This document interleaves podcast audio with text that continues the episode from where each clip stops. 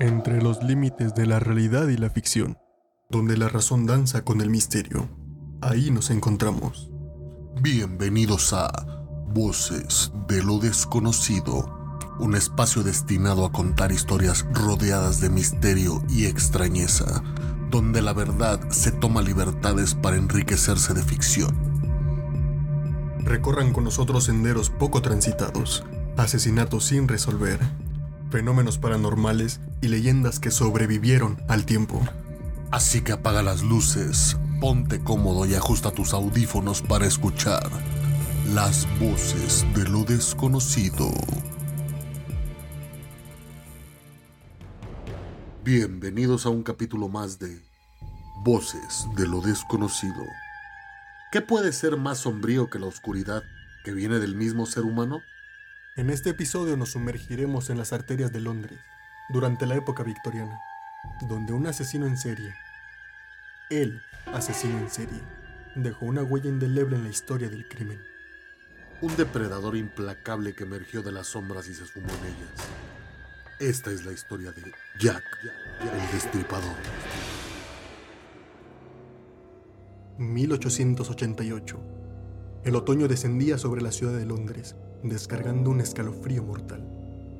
Ese año no se despedía con el frío típico del cambio estacional, sino que gestaba el terror. Un terror paralizante que crecía por las angostas calles e invadía los hogares de las personas. La metrópoli, un hervidero de vida y bullicio, se convirtió en el escenario de una serie de terribles asesinatos que dejaron una cicatriz imborrable en la historia de Inglaterra. Las víctimas, cinco mujeres, todas cortesanas, luchando por la supervivencia en las zonas marginadas de la ciudad, viviendo en la periferia de una sociedad estricta y moralista. El lugar, el barrio de Whitechapel, sus calles empedradas, la neblina nocturna, la débil luz de la luna, fueron testigos de cómo se extinguió la vida de estas mujeres. En cada escena del crimen, el horror quedaba escrito con sangre y un eco de dolor. Pero la obra de Jack no solo fueron los asesinatos que cometió. Sus actos sembraron el pánico en los corazones londinenses. Sus callejones y plazas, una vez llenos de vida, ahora eran silenciosos, pálidos, ante el temor de la cercanía de la muerte de manos del destripador. Las calles de Whitechapel se convirtieron en un laberinto del terror, donde un frío destino podía guardar tras cada sombra. El perpetrador un fantasma que se deslizaba por las calles empedradas, un depredador protegido por la oscuridad, siempre elusivo, siempre un paso por delante de toda justicia que lo cazaba incesantemente, el ejecutor de los horrores que dejó un seudónimo, Jack, Jack el Destripador. La intensidad y la escala de las investigaciones saturaban la ciudad de Londres pero la identidad del asesino se perdía en el último aliento de sus víctimas. Pese al empeño y determinación de la fuerza policial, simplemente se encontraron con un ser que no podrían atrapar. Pero el intento debía hacerse. Los sospechosos se presentaron en un desfile de nombres y rostros, hoy olvidados por el tiempo. Cada historia, cada secreto salido a la luz, se convirtió en el corazón de numerosas teorías que buscaban arrojar luz sobre la identidad del asesino en serie. Médicos, carniceros, aristócratas, vagabundos, cada uno señalado como Jack el Destripador, cada uno descartado. La policía, abrumada por la presión de capturar al asesino, recibió correspondencia escrita, palabras de las que brotaban burla y sadismo ante sus esfuerzos por capturar a Jack. Las cartas que supuestamente envió el destripador se encuentran entre los aspectos más inquietantes y perturbadores de esta espeluznante historia. Cada una de ellas era un desafío directo, que llegaban con regularidad, como un reloj de la muerte que no podían detener. Un juego enfermizo que solo parecía complacer al autor de estas. ¿Eran las palabras sangrientas de Jack el Destripador?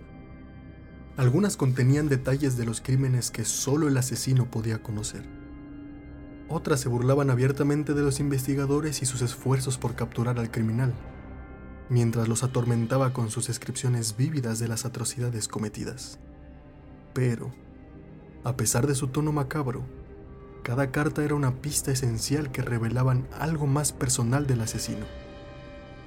Pero la duda permanece. ¿Fueron realmente escritas por el destripador? ¿O solo fueron el producto de una mente enferma en busca de su momento de fama en este teatro del horror? ¿Podía ser una valiosa pista que llevara al camino de su captura? ¿O solo un velo para ocultar la verdadera identidad del asesino? Querido jefe, te sigo escribiendo porque veo que el último trabajo que hice fue tan agradable. Lo que no puedes entender es cómo me estoy divirtiendo. El problema es que la policía no sabe moverse en las sombras. Cuando le di el recado a la señora, ¡qué risa! No ha sido tan divertido desde que hice aquel famoso paquete que mandé con esa bonita oreja. Sigue buscándome. Pero tienes que ser más inteligente. Quizá, si me encuentras, podrías darme un halago. ¿Qué me dices, jefe? Si hago mi trabajo donde los policías dicen que protegen a las mujeres, ¿no sería gracioso? Mantén tus oídos despiertos. Tal vez te mando otro trofeo gracioso. Mi cuchillo es tan agradable y agudo que quiero volver a trabajar de inmediato si tengo la oportunidad.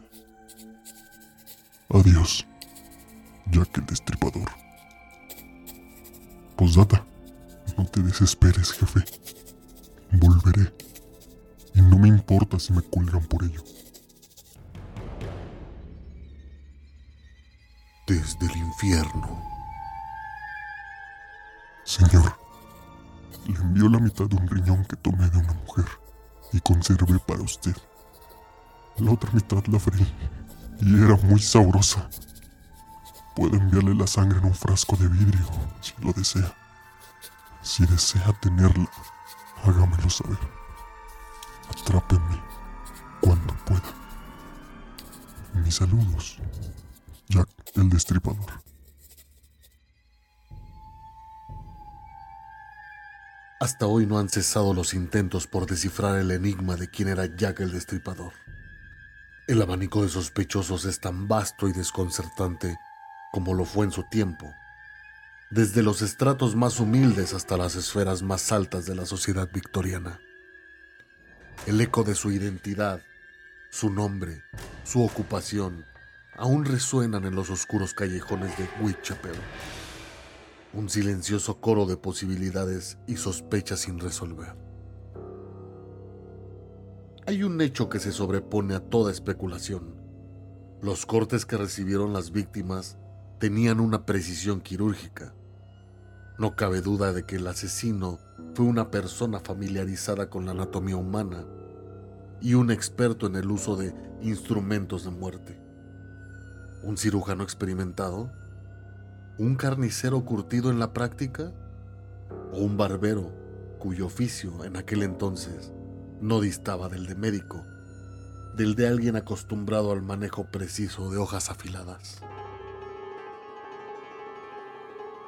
Pero no descuidemos las altas esferas del poder.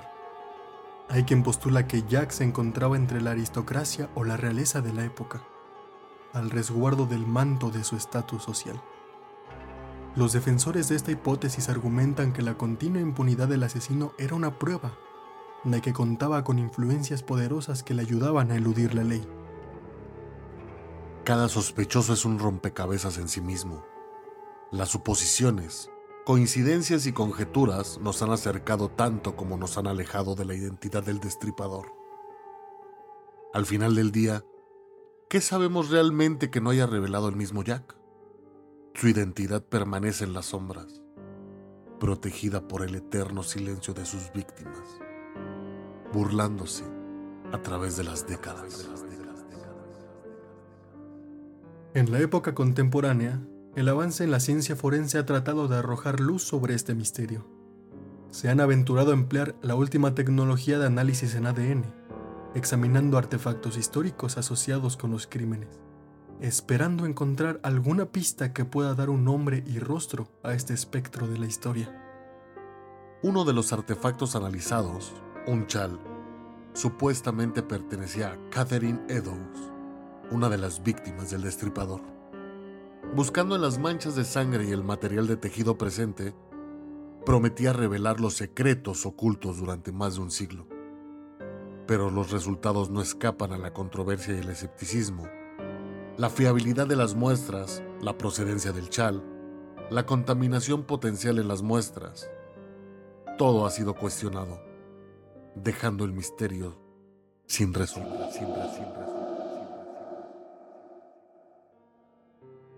Y aquí estamos, más de un siglo después, con nuestra tecnología y técnicas científicas de vanguardia, siendo eludidos por Jack, como en su momento sucedió con los investigadores a cargo.